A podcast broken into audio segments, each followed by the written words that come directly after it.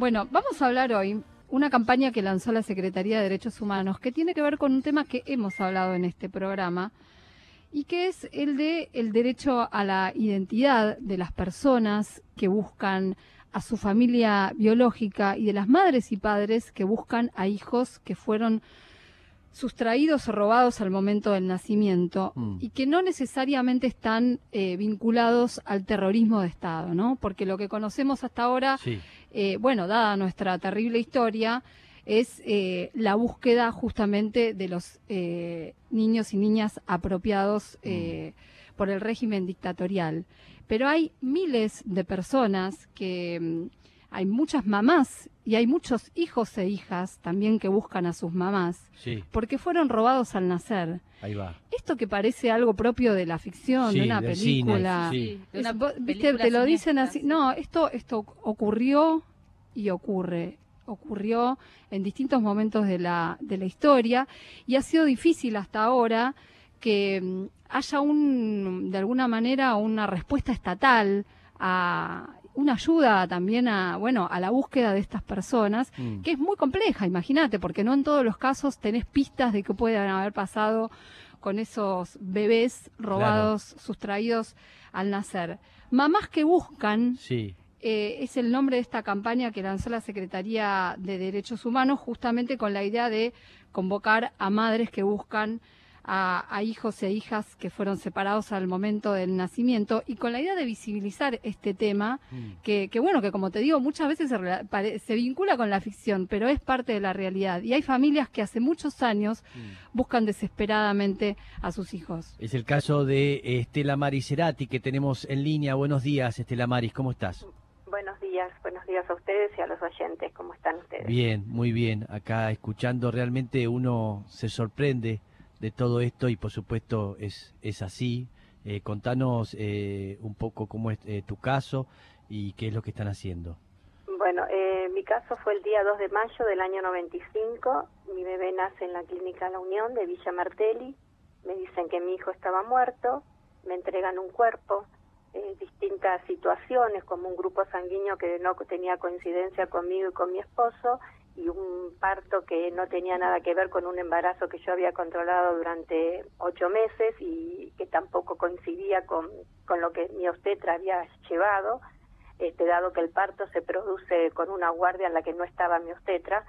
Este, nos hicieron a, nos llevaron a dudas que pedimos este dialogar con el director de la clínica ante infructuosos este, eh, intentos de que me, ente- me entreguen una copia de mi historia clínica y mis estudios médicos, este, decidimos hacer la denuncia en los tribunales de San Isidro, este, por lo que teníamos en ese momento, ¿no? que era la documentación indebida eh, mía y mm, con la intención de ocultar un delito mayor, que Ujú. para nosotros era la sustracción de, de identidad de nuestro hijo. Bueno, después de largos años de investigación, dos años aproximadamente, y de haber sufrido amenazas del juez de la causa, nos prendieron fuego un auto, nos amenazaron con que otro de mis hijos nos iba a desaparecer si no dejábamos de molestar con, con pedir ADN y demás, logramos exhumar el cuerpo y los resultados de ADN arrojaron que ese bebé no tenía nexo biológico con nosotros. Bueno, desde entonces buscamos a nuestro hijo sin resultados a la fecha. Este, y bueno, y hemos golpeado muchas puertas. Nosotros este, en ese momento hemos llegado a todos lados, hemos logrado una recompensa de- del doctor Dualde en ese momento, pero así todo este, seguimos en la búsqueda de nuestro hijo. Y mm, bueno, lo difícil es justamente que no teníamos eh, respuestas del Estado. Uno golpeaba muchos lugares y no había un lugar que se dedicara a investigar nuestras causas, porque en mi caso tuve la posibilidad de hacer una investigación judicial, que Mm. si bien no llegó a encontrar a mi hijo, pero tenía la posibilidad de tener un cuerpo y con ese cuerpo demostrar que lo que decía eh, no era una locura, Mm, pero la mayoría de las mamás son tratadas de abandónicas o de Claro. locas sí, porque no les entregan cuerpos, sino simplemente les han entregado certificados de defunción que incluso después carecen de validez porque las, eh, no tienen sellos, les faltan un montón de, de cosas que lo, que lo legalicen. mm, Entonces, bueno, este, la mayoría hemos golpeado las puertas de CONADI en su oportunidad, pero al ser este personas que no estábamos relacionadas con los delitos de lesa humanidad, nuestras búsquedas eran desestimadas. Y eso lleva a las mamás y a los hijos a, recorrer distintos organismos. Eh, de los que sí hemos obtenido respuesta en muchos casos fue de la Defensoría del Pueblo de la Nación, que ha tomado las causas de hijos que buscan y de madres que buscan en su momento, incluso ha logrado este, obtener en algunos casos información de libros de parto y demás. Mm. Pero bueno, desde que ahora se largue este programa, este, esta campaña, digamos, a través del Programa Nacional sobre el Derecho a la Identidad, eh, significa y da a entender lo que durante tantos años hemos pedido, ¿no? Que, que se reconociera esta búsqueda y este derecho a la identidad que debía ser para todos y que no debía estar limitado solamente a un periodo de nuestra historia, porque acá también había víctimas, hijos que fueron sustraídos, apropiados, su identidad sustituida y mamás que buscamos. Mm. Entonces esto es un avance, si bien este no tenemos derecho al Banco Nacional de Datos Genéticos por no estar dentro del periodo de lesa humanidad, en que de derechos humanos desde la CONADI se lance esta campaña y estén dispuestos a tomar nuestras historias y trabajar sobre ellas es un paso muy importante. Estela Marisola, Irina Hauser te saluda. ¿Cómo estás, Irina? Muy bien. Te quería preguntar si ustedes tuvieron alguna pista de lo que pudo haber pasado con, con tu bebé, de quién lo puede haber robado, qué puede haber pasado. ¿Algo saben?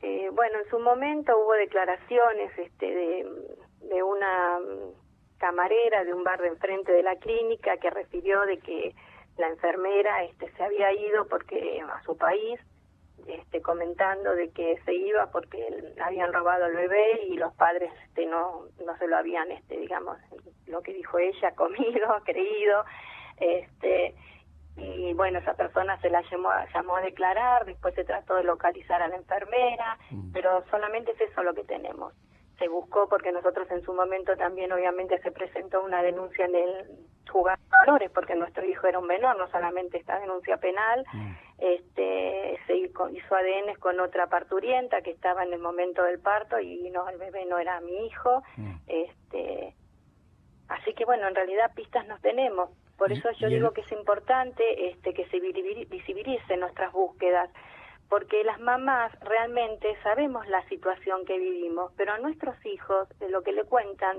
por lo general, a los hijos, dista mucho de la realidad, porque cambian las fechas de nacimiento, suelen alterar los lugares de nacimiento, pero las mamás sí tenemos la verdad. Entonces, bueno, la única manera que tenemos, por lo menos por ahora, es que se reciban estas búsquedas en la CONADI y que si surgiera alguna coincidencia, que a veces también es muy difícil, porque ya al estar cambiadas las historias por parte de los padres apropiadores, es difícil encontrar las coincidencias, ¿verdad? Claro.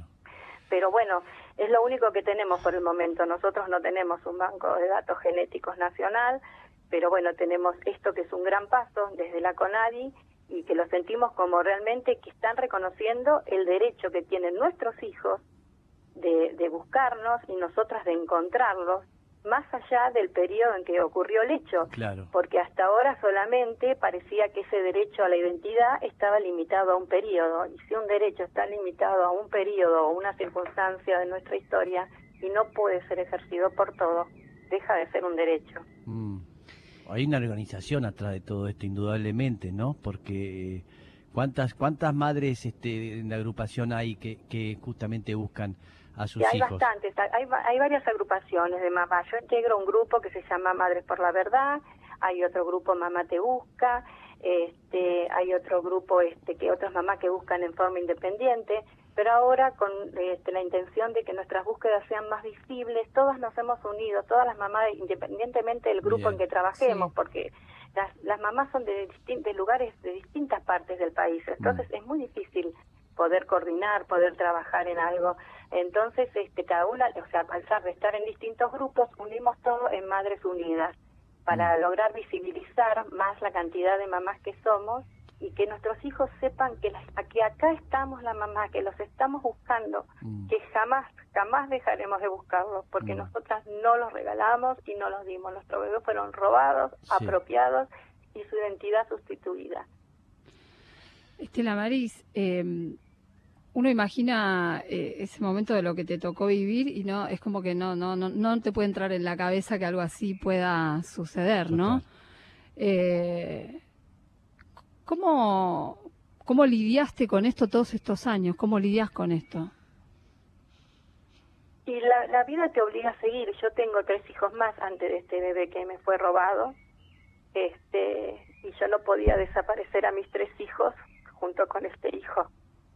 Eh, bueno, entonces junto con mi esposo eh, eh, comenzamos este camino de búsqueda. Él se dedicaba por lo general más a, a, las, a lo judicial, a ir todos los días al juzgado, a ver si había novedades y demás. Y yo obviamente mis hijos eran chicos en ese momento, así que yo tenía que, que estar con ellos, acompañarlos en el colegio y demás. Nos repartimos las tareas, pero Ahora lamentablemente mi esposo falleció sin poder llegar a encontrar a su hijo. Pero bueno, la búsqueda sigue, la esperanza sigue.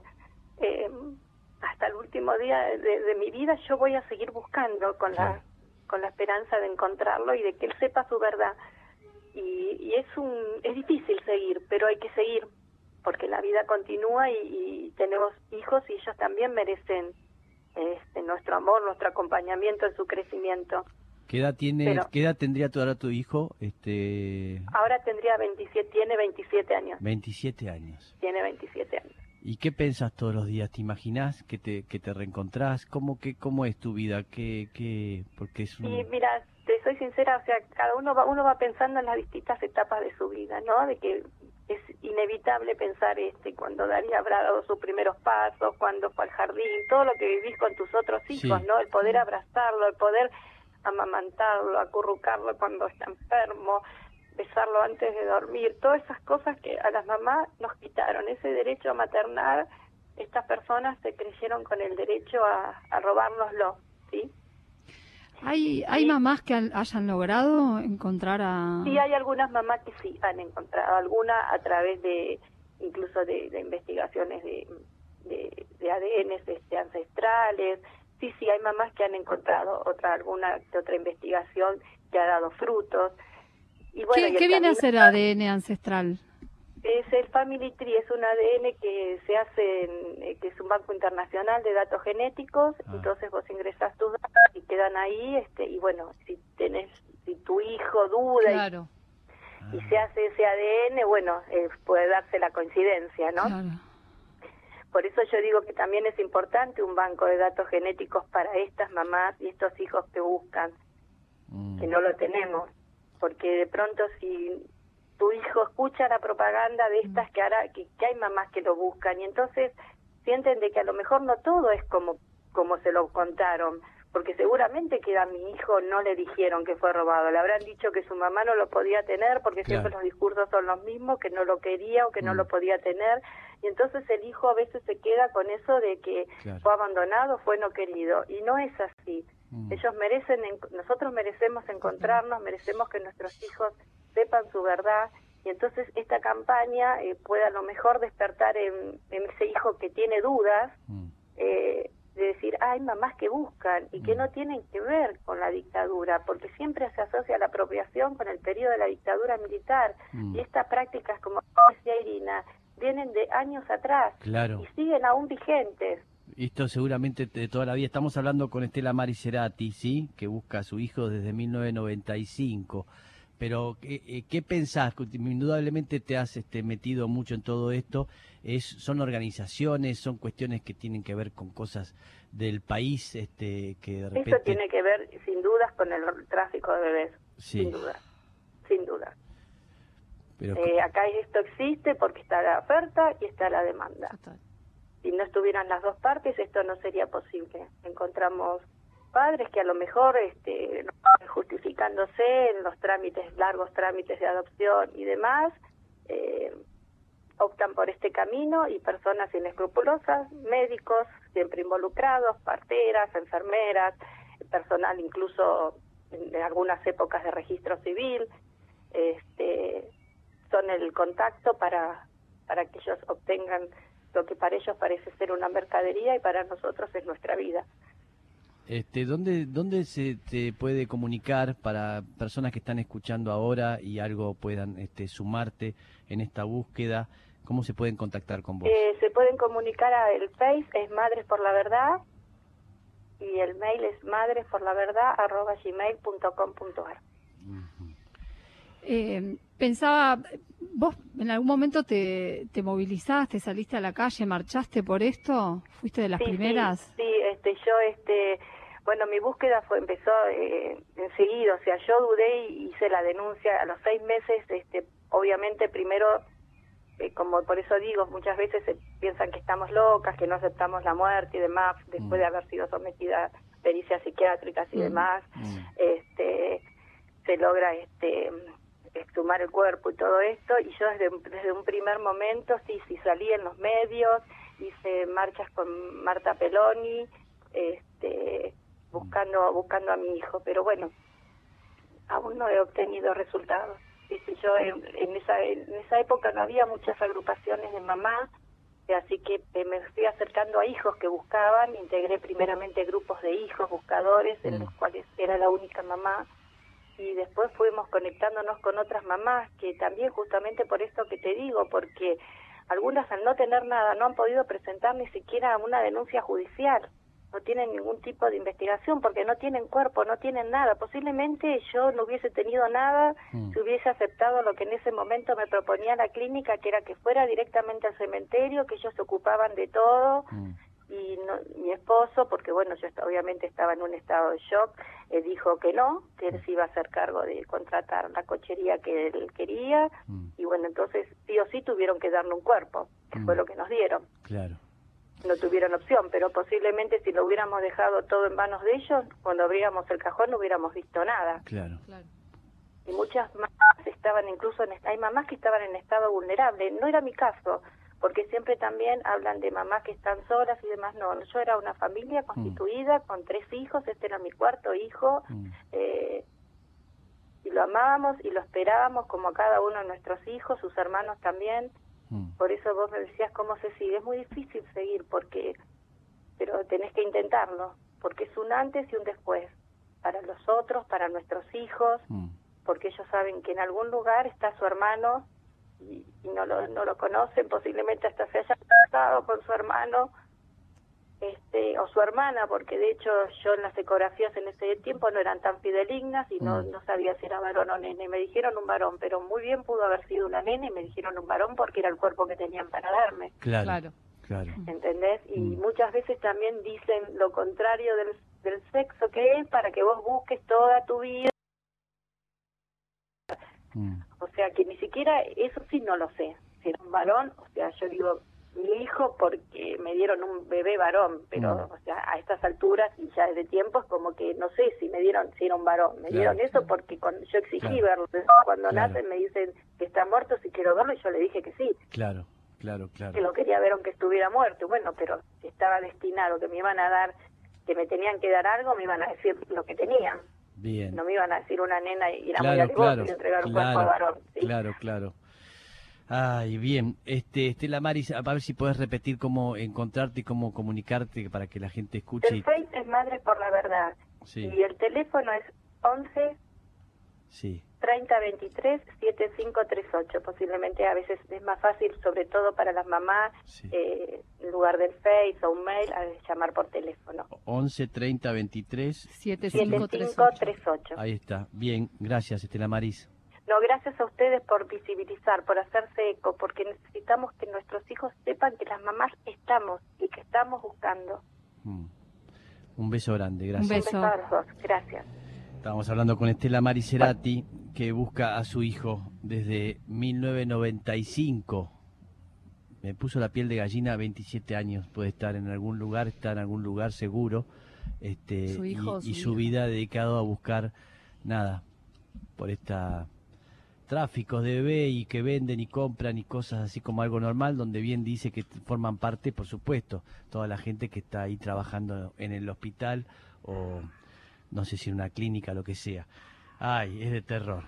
En la campaña vos podés ver cas- eh, casos de, de hace muchos años también, ¿no? De, de antes, de, incluso antes del golpe de Estado, Mm. eh, mamás que buscan desde ese entonces y uno es difícil imaginarse la cantidad de seguramente de familias que ni siquiera han tenido las herramientas para Seguro. para buscar y que por ahí se creyeron lo que les dijeron. Seguro, aprovecharse la situación, ¿no? De cada Sí. uno, que uno es más vulnerable que otro y, y seguro, Sí, ¿eh? y los una- iban detectando. Y una pata fundamental, me parece que también de lo que decía, es esto de que, bueno, eh, esto existe porque hay demanda también. Totalmente, Claro, sí, sí. totalmente. Entonces hay gente que por ahí, por los, lo- digo, los tiempos de la adopción, que es cierto que, Sí. que- que hay que reformarlo y que hay, que hay que revisar el tema de los tiempos de la adopción, Sí, pero gente que después, eh, sí, sí, sí. con, con ese, con ese argumento y con esa excusa, más bien, eh, Totalmente. bueno, Se apropia de un hijo que no es propio. claro. Pero bien, no, pero tiene razón, es verdad, es- existe esto, el Sí. tráfico, porque Claro, justamente total. hay demanda de eso. sí, y Así gente que que- paga por, por, por- Pero lo que sea pagan. por algo que no Sí. que, que, que después le termina destruyendo la vida a otra persona. Exactamente, sí, qué locura. Bien, bien. Recién en los últimos años, bueno, gracias a justamente que están movilizadas muchas madres y muchos hijos e hijas buscadores, eh, se empezaron a sancionar las primeras leyes en las provincias, porque tampoco había ninguna clase de legislación o de protección de, le- de una ley de identidad de origen o algo similar, ¿no? Que Mm. hoy existe en algunas provincias Mm, y solamente está reglamentada en, en Misiones y en Mendoza. mm. Eh, en la provincia de Buenos Aires se, se aprobó no hace tanto, pero todavía no se reglamentó. Lo que te facilita la ley es Mm. que te tengan que dar acceso a la documentación que te pueda ayudar a buscar. Sí, ¿Entendés? Pero falta el capítulo del banco de, da- de datos genéticos, que es lo que decía Estela Maris, que todavía Sí. no existe, ¿no?